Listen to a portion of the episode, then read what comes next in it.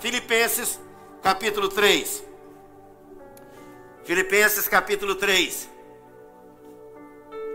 Filipenses capítulo 3. Apenas os versos 7 e 8. Só para a gente fazer essa leitura. Abre a sua palavra, abre a sua Bíblia. E leia conosco. Se você não tem a Bíblia, acompanhe a leitura. E diz assim esse texto para o nosso coração. Mas o que para mim era lucro. E isto considerei perda por causa de Cristo. Sim, deveras considero tudo como perda por causa da sublimidade do conhecimento de Cristo Jesus, meu Senhor, por amor do qual perdi todas as coisas e as considero como lixo para conhecer a Cristo. Eu as considero como lixo para conhecer a Cristo. Diga comigo assim, eu, vamos lá forte, eu quero conhecer a Cristo. E por isso eu abro mão dos lixos que eu estou carregando. Lugar de lixo é na lata de lixo. E nós temos que pegar a bênção do Senhor. Deus abençoe, pode se assentar. E você que está conosco nos acompanhando, Deus abençoe sua vida de forma muito especial. Eu quero meditar com os irmãos nesse tempo que temos juntos aqui, na seguinte proposição: passos para se conhecer Jesus mais e mais. Quais são os passos que a gente precisa dar para que a gente conheça Jesus mais e mais? O profeta Oséias, que você conhece muito bem lá do Velho Testamento, no capítulo 6, verso 3, ele diz assim: Conheçamos ao Senhor e prossigamos em conhecê-lo. Conheçamos o Senhor e prossigamos em conhecê-lo. O que, que a gente precisa para poder conhecer o Senhor? Quais são esses passos que nós precisamos dar o tempo todo para conhecer o Senhor? Primeiro passo, a gente precisa ser nova criatura. Como é que você vai conhecer o Senhor sem dar esse passo de entregar o coração, de render-se a Ele e dizer: Senhor, faz de mim uma nova criatura. Em João capítulo 3, Nicodemos era mestre em Israel. E ele foi ter com Jesus de noite, porque ele era muito conhecido, ele era muito famoso, ele era muito, ele era muito, muito, muito supra-sumo, né? Mas ele tinha vergonha de conversar com Jesus assim como todo mundo conversava. Então ele foi ter com Jesus de noite e chegou lá e disse: Senhor, mestre, o que, que eu tenho que fazer para nascer de novo? Né? Jesus disse para ele: Você tem que nascer de novo. E ele disse: O que, que eu tenho que fazer? Eu tenho que voltar no vento da minha mãe e nascer de novo? Jesus disse para ele: Você precisa nascer da água e do Espírito. Ou seja, você precisa ter o um nascimento natural mas precisa ter um nascimento espiritual. E aí Jesus diz para ele assim: aquele que não nascer da água e do Espírito, aquele que não entregar o seu coração a Jesus, aquele que não viver verdadeiramente esse primeiro passo, não pode conhecê-lo e jamais pode entrar no reino do Senhor. Então, o primeiro passo que a gente precisa para conhecer mais o Senhor, para viver mais na dependência dele, é o quê? É ter um coração realmente novo transformado. Por isso que a Bíblia diz: quando a gente está sem Jesus, o coração da gente é um coração de pedra.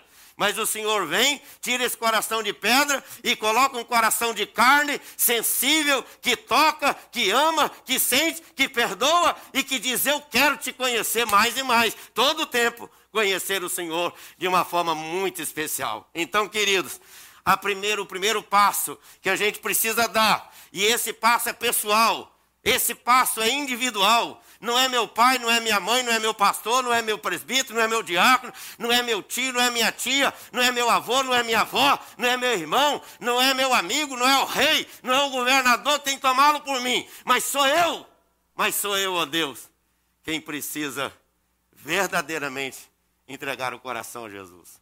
Essa decisão ela é pessoal, ela é individual, ela é intransferível. E assim, nós precisamos viver essa potencialidade do reino de Deus, à medida que nós realmente entregamos o nosso coração ao Senhor Jesus, o Senhor da nossa vida. Assim, queridos, nós precisamos cada dia renovar a nossa vida com o Senhor e saber que Ele é que nos deu a nova vida em Cristo Jesus. Não sou eu que entrego a minha vida a Jesus, mas é Jesus que vem e diz: Não fostes vós que escolhestes a mim, pelo contrário, eu vos escolhi. Ele vem e toma a gente e arrasta a gente para a presença dele e diz: Você é meu, eu te gerei, eu te sustento, eu te fiz meu, por isso você é meu de uma forma tão especial. Por isso, queridos, a gente, todo mundo sabe aqui, quem chegou aqui, veio com um documento chamado passaporte. Né?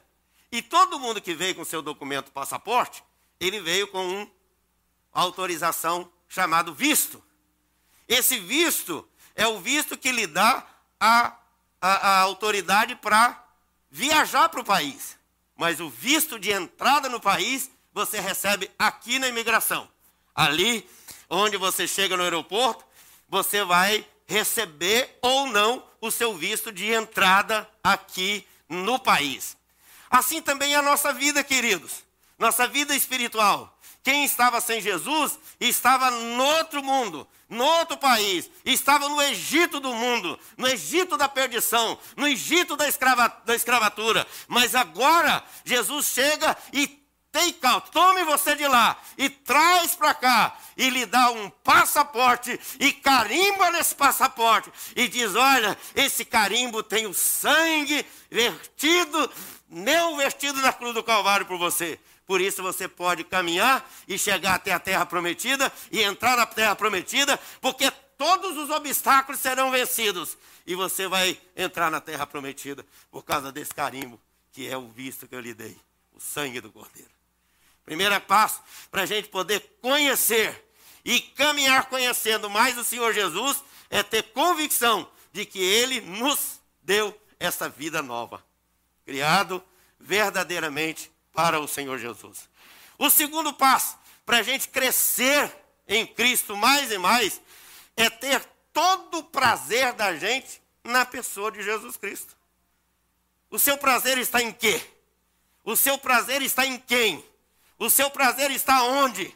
O seu prazer está no corpo, o seu prazer está nos bens, o seu prazer está nos diplomas, o seu prazer está no conhecimento. Sabe o que, que Paulo está dizendo aqui? Eu considero tudo como perda por causa da sublimidade do conhecimento de Jesus. Sabe o que, que ele está dizendo? Meus diplomas, minha cultura, falo várias línguas, mas isso tudo é lixo diante da sublimidade do amor de Jesus. Olha que coisa maravilhosa, gente. Não é a religião, não é a família, não é o meu corpo. Tem gente que é, é, adora o seu corpo, ou adora o corpo. Tem gente que adora as coisas materiais, adora uma joia, adora uma casa, adora. Nós temos que adorar somente a Deus em espírito e verdade. Então, nosso prazer tem que estar em Jesus. Prazer de servi-lo, prazer de amá-lo, prazer de agradecê-lo, prazer de viver para Ele é o prazer máximo, é dizer: Eis-me aqui, Senhor, realiza em mim, segundo o teu querer, a tua vontade para a glória do teu nome. E por isso, a gente pode estar aqui nessa noite. Por isso você pode estar nos acompanhando aí. Por quê? Porque você está dando mais esse passo de caminhar com Cristo, tendo prazer nele. E deixa eu dizer para você, querido, uma coisa muito importante é a gente estar enamorado de Jesus.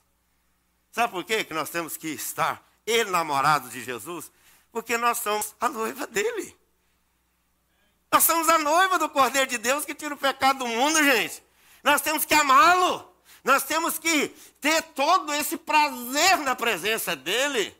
Nós temos que saber que Ele é tudo. Ele é a paixão da nossa vida. Ele é o amor da nossa vida. Ele é tudo para mim. Ele é o tesouro que eu tenho guardado em meu peito. Ele é tudo para mim. Então, o meu prazer está nele. O meu prazer não está em conversar fiado da vida dos outros. O meu prazer não está em divulgar mensagens que são fake news. O meu prazer não está nas coisas deste mundo. O meu prazer não está no lazer. O meu prazer não está no trabalho. O meu prazer não está em distanciar das pessoas. Mas o meu prazer é me aproximar cada vez mais do Senhor Jesus. Paulo estava na cadeia Nessa quando ele escreve essa carta, ele estava preso em Roma, no ano 63. Ele escreve essa carta para os irmãos lá da igreja de Filipos e diz para eles: alegrai-vos sempre no Senhor. Quem está preso, gente, ele devia estar tá escrevendo e pedindo oração. Gente, ora por mim que eu estou preso. E estou preso por causa do Evangelho. Eu não estou preso porque eu pequei. Eu não estou preso por causa. Não! Ele estava dizendo para os irmãos: essa é a carta da alegria, irmãos. Ele diz: Eu quero orar por vocês para que a alegria de vocês seja completa. Quem estava na cadeia, preso, acorrentado, e não era uma cadeiazinha igual tem hoje, não, gente. Era tronco nos pés, corrente nas mãos, preso no chão, travado ali. E assim ele está lá, escrevendo cartas e dizendo: Eu agradeço a Deus pelas minhas cadeias, porque através das cadeias eu posso me aproximar de Jesus e produzir essas cartas que vão edificar, levantar você, salvar você, alegrar seu coração e dizer: Mais vale o Senhor do que qualquer riqueza deste mundo. Por isso é que a palavra de Deus diz: Uma alma vale mais do que o Canadá. É isso? Uma alma vale mais do que o mundo inteiro. Ou seja, o que que Jesus está ensinando para nós? É viver para Ele. Viver para Ele. Tem uma canção linda que diz, né? Viver para Ti. Amar só a Ti. Glorificar só a Ti. O meu amor é para Ti. Amo o Senhor, meu Salvador. Amo o Senhor acima de todas as coisas, porque Ele, e para Ele, e por Ele, são todas as coisas para a glória do seu nome. Então, queridos, a minha paixão, o meu prazer tem que ser Jesus. Prazer em orar, prazer em ler a Bíblia, prazer em falar de Jesus para alguém, prazer em fazer alguma coisa boa para alguém, prazer em abençoar alguém, prazer em ser generoso, prazer em ser agradecido, prazer em ter as mãos abertas para dizer: vem que eu estou pronto aqui. Eu sou os braços de Jesus abertos para abençoar a tua vida. Este passo é super importante. Sabe por que muitas vezes a pessoa se entristece demais com pequenas coisas? Porque o prazer dele máximo não está na pessoa maravilhosa de Jesus. Paulo estava preso, mas a alma dele estava livre. O coração dele estava pronto para abençoar, para escrever coisas boas e maravilhosas. Terceiro passo para a gente crescer em Cristo mais e mais é tê-lo como Senhor da nossa vida. Tem muita gente que quer Jesus como Salvador. Mas antes de tê-lo como Salvador, eu preciso dele como meu Senhor. O que, que é ser meu Senhor? É aquele que manda na minha vida, é aquele que orienta a minha vida. É aquele que diz assim: você gosta disso aqui, mas eu não gosto. Então você vai gostar do que eu gosto. Porque o que eu gosto é melhor para você. Ah, você não gosta de picanha, mas eu tenho aqui uma outra coisa melhor do que picanha para você. Porque picanha pode te dar mal, mas essa coisa aqui tá boa. Ah, eu gosto de Coca-Cola, mas Coca-Cola mata. Então vamos tomar água, porque água é a água do Espírito Santo. Enche a vida, enche o coração e satisfaz a nossa vida para a glória do Senhor. Coca-Cola é veneno, mas Jesus é a vida, a água da vida, o poder, a coisa maravilhosa, preciosa. Então o que, que nós temos que aprender? Desgostar do que a gente gosta para gostar do que Jesus gosta. É isso que nós precisamos. Cada dia mais, tê-lo como Senhor da nossa vida. E Paulo, nesse texto, ele diz assim: conhecê-lo como meu Senhor. Sabe, queridos, tem muita gente, crente, mas tem pouca gente que está disposto a morrer por Jesus, a dar a vida e a dizer: Tu és o meu Senhor. Eu tenho que passar por isso para a glória do seu nome. Louvado seja o Senhor.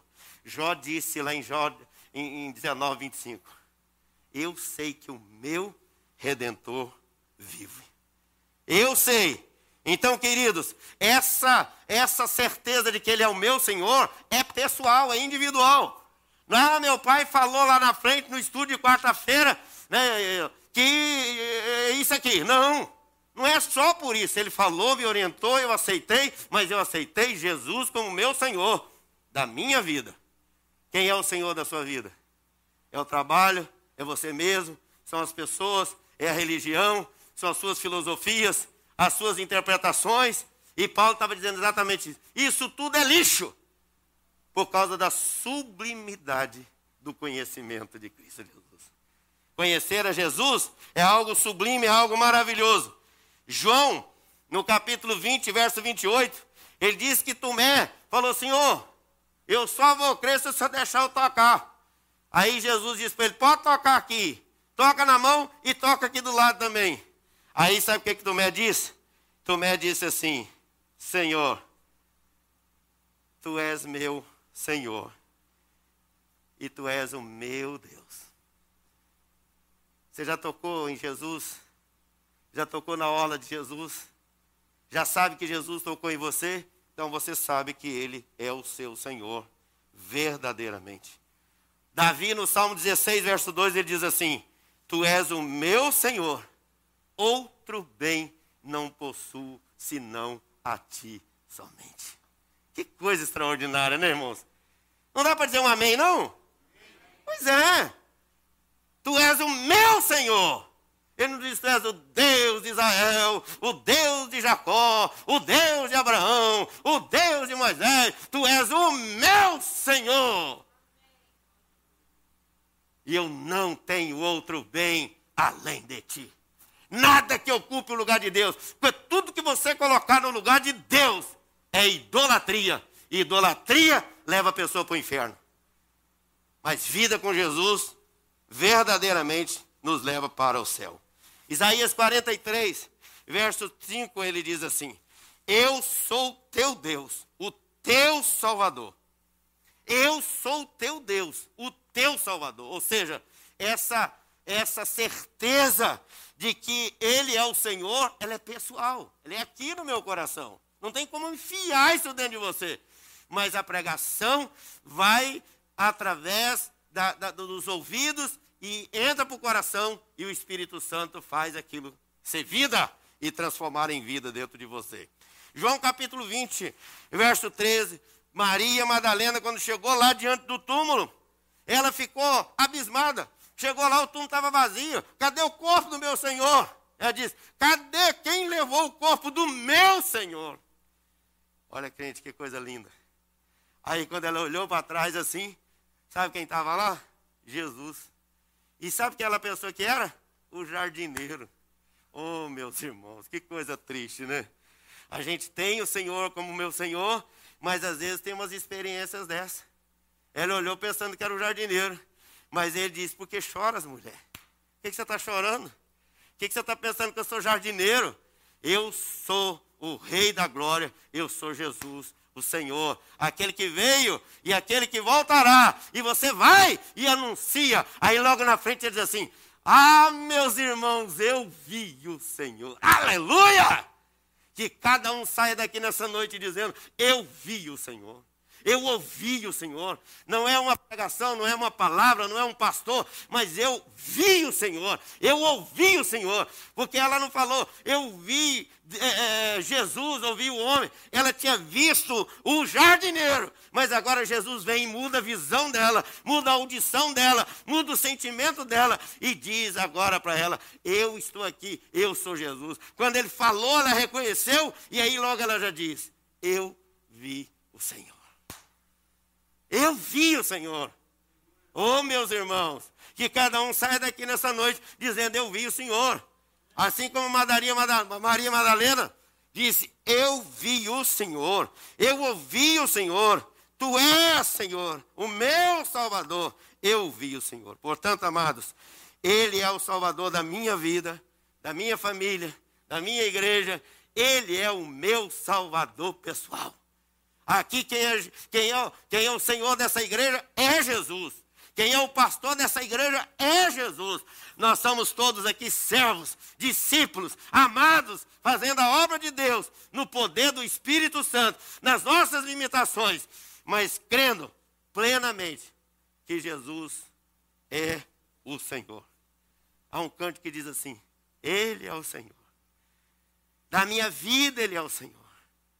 Da minha família, Ele é o Senhor. Da minha igreja, Ele é o Senhor. Da minha cidade, Ele é o Senhor. Ele é o Senhor. Nós precisamos declarar isso cada dia. É isso que Paulo está dizendo aqui neste texto. O resto é tudo lixo. O resto é tudo esterco. O resto é nada. O resto não tem valor nenhum. Mas Jesus é tudo na minha vida. Quarto passo para a gente crescer dia a dia com Jesus. Sabe qual é? É torná-lo conhecido de todos. É ser um evangelista, um pregador, um atalaia, um profeta do Senhor, um anunciador, um grande evangelista que anuncia com a vida, com a palavra, com testemunho, em todo tempo, em todo lugar, que Jesus Cristo é Senhor, para a glória de Deus Pai. Quem conhece Jesus, quem experimenta Jesus, quem convive com Jesus, anuncia Jesus. Oh, meus irmãos, nós precisamos experimentar do Senhor Jesus. Eu me lembro de alguém que estava pregando na praça assim, levou uma laranja e perguntou para o pessoal que está para os ouvintes. Começou a chupar a laranja e perguntou para os ouvintes: Vocês sabem que gosto tem essa laranja? E alguém gritou lá do meio: Como é que eu vou saber se quem está chupando é você? Como é que você vai saber o gosto de Jesus se você não experimentá-lo, não tomá-lo, não recebê-lo como seu Senhor e seu Salvador? Sabe como é que você vai crescer em Cristo? Se você experimentá-lo, se você conhecê-lo mais e mais, se você amá-lo mais e mais, se cada dia você estiver mais entusiasmado com Ele, mais feliz com Ele, mais extraordinariamente maravilhado com as maravilhas do maravilhoso, porque Ele é o maravilhoso. Ele é o maravilhoso, conselheiro, Deus forte, Pai da eternidade e príncipe da paz. Nós somos salvos, queridos. Nós somos salvos. Nós somos chamados. Nós somos enviados para pregar. Nós somos embaixadores de Deus, nós somos semeadores da palavra, nós somos pescadores de homens. E aí o Senhor Jesus diz: lançai as redes. Lançai as redes. Aí você diz: eu não sei pregar. Graças a Deus que você não sabe. Graças a Deus. Por isso que nós temos que aprender com Ele. E sabe como que a gente aprende? Cada vez que a gente aprende uma coisinha, passa para frente. Você aprendeu um versículo, compartilha com alguém. Aprendeu uma experiência aqui na igreja, compartilha com alguém. Tem uma pessoa aqui na igreja que eu fico impressionado com a cabeça daquele irmão. Ele lembra muito mais das pregações que eu fiz lá no Brasil, na igreja que eu era pastor lá, do que eu mesmo. Ele se lembra muito mais. As experiências. Você lembra, pastor, daquela experiência assim, assim, assim? Lembra. Você lembra daquele? Lembra. Você lembra daquele outro? Lembra. Ou seja, aquilo ficou tudo guardado no coração dele. Quantas crianças que estão sentadas aqui, depois lá na frente vão dizer assim: Eu aprendi que Jesus Cristo é Senhor lá na igreja. Eu aprendi naquela pregação outro dia lá, o que, que é a igreja, que o pastor Bruno pregou lá. Eu aprendi lá naquele dia quem é Jesus, através daquele pregador que esteve lá. Ou seja, isso marca, isso fica, porque semente não volta vazia.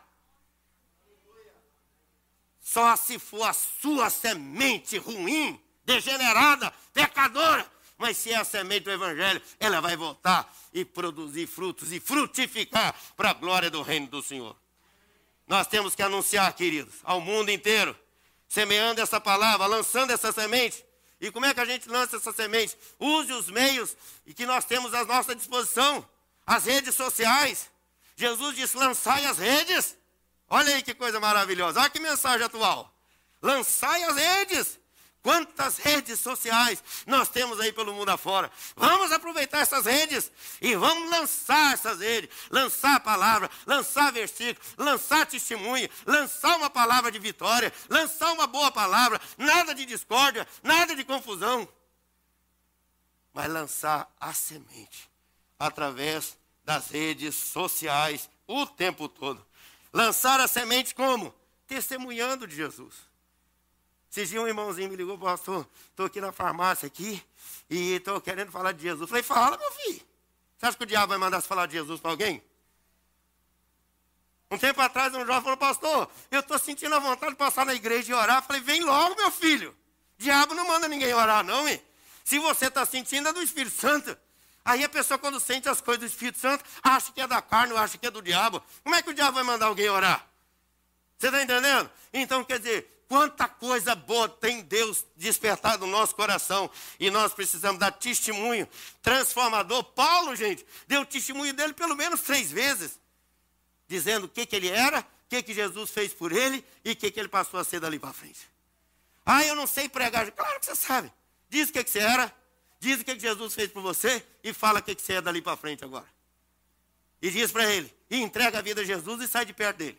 Rapidinho. Ele não tem como ficar chateado com você. É verdade? Então é assim. E tem gente que fica testando a gente. Quantas coisas que eu já tive que dar, como diz o outro, pegar o cara de frente cara perguntou para mim um dia, evangelizando ele, ele perguntou: Pastor, eu gosto demais de pescaria. Lá no céu vai ter pescaria? Falei, no céu acho que não, mas no inferno deve ter. O dia que você for para lá, você me liga e fala se tem ou se não tem. Pronto, ficou chateado comigo na hora. Mas sabe o que aconteceu com ele?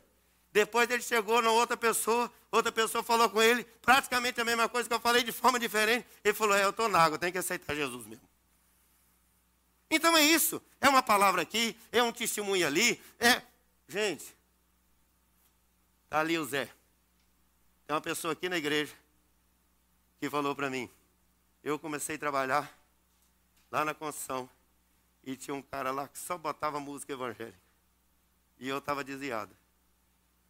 E comecei a ouvir o evangelho, aquelas músicas. Procurei, era o José, o José testemunhando lá liga o seu rádio, liga a sua música, liga as coisas boas e vamos dar testemunho. E os outros que estão por perto vão ouvir. Lembra da cadeia? Paulo e Silas estavam na cadeia e o que, que acontecia com eles? Enquanto eles estavam lá cantando, orando, glorificando a Deus, os demais companheiros de prisão escutavam.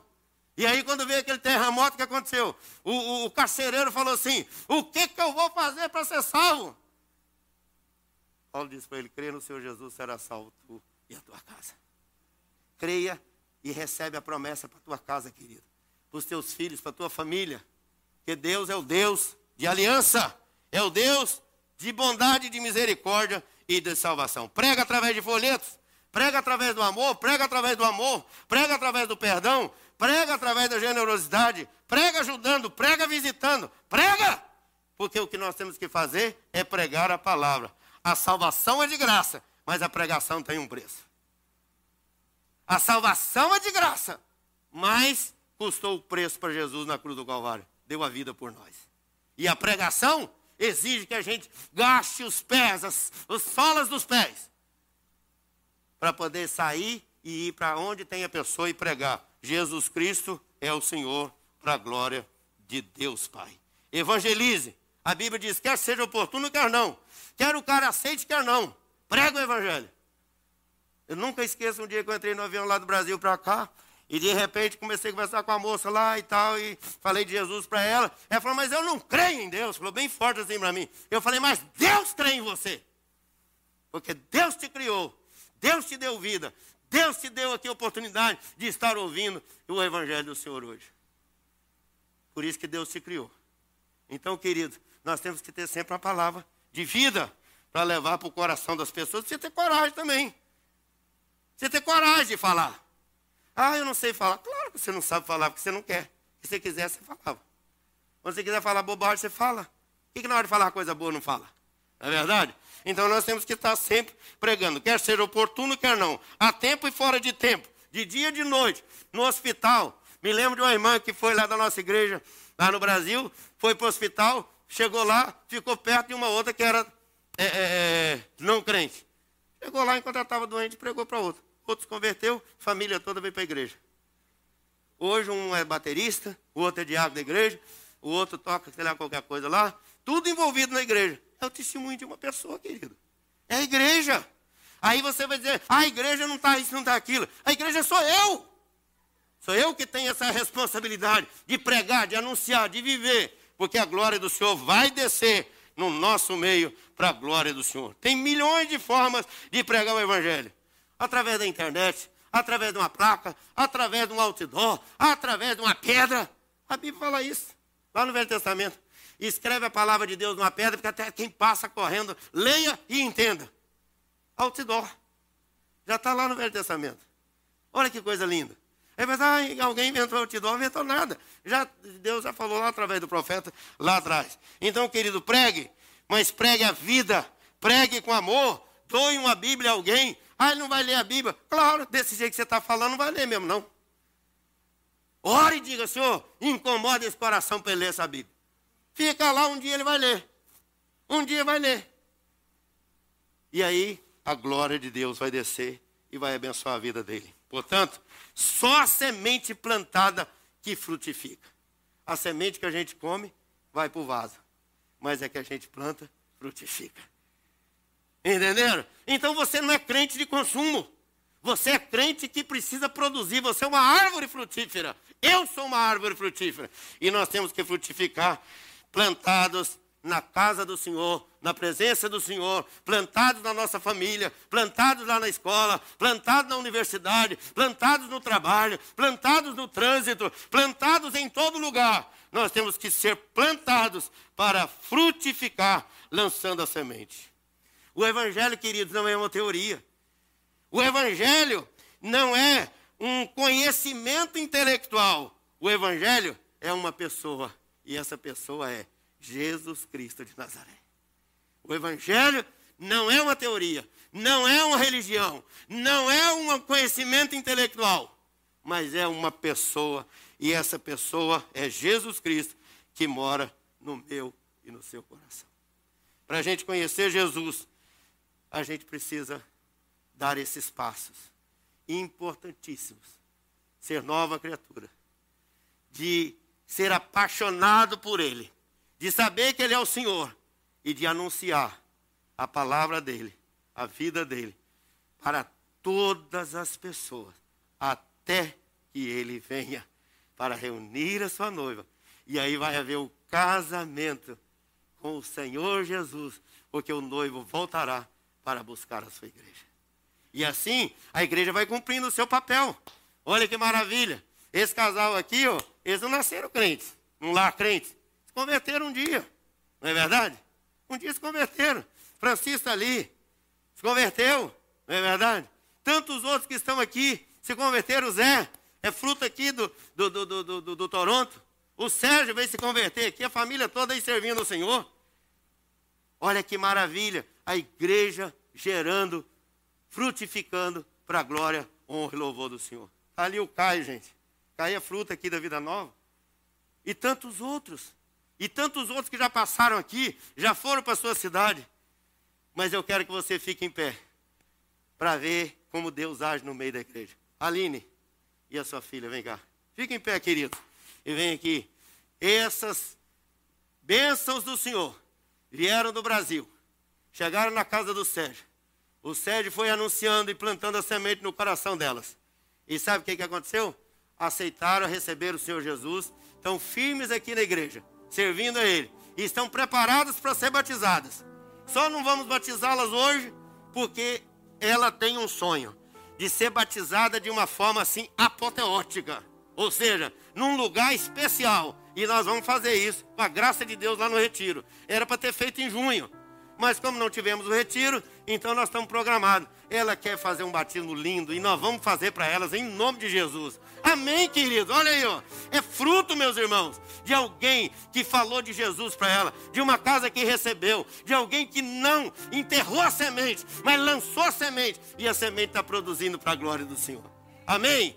Vamos orar. Pai querido, obrigado pela vida, Senhor, dessas tuas filhas amadas do Senhor. Aqui estão, ó Pai, declarando diante da igreja que elas receberam o Senhor Jesus e que elas já estão prontas para ser batizadas. E elas vão ser batizadas no nome de Jesus, para a glória do teu nome. Nós te louvamos pelo investimento do Senhor em nós, pelo investimento dessa família, pela oportunidade que elas tiveram de ouvir Jesus Cristo e poder dizer: Eu te recebo como meu Senhor e o meu Salvador.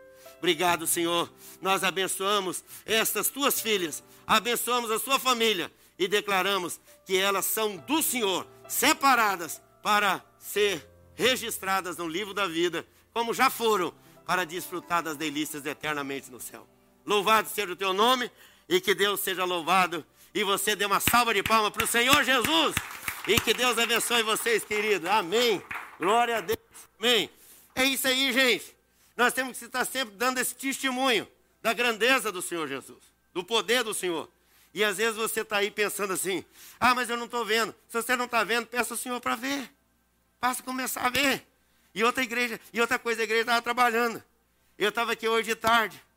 Alguém me telefonou. Ficamos aí quase umas duas horas no telefone. E a pessoa dizendo, mostrando ao vivo, a esposa dele saindo de casa.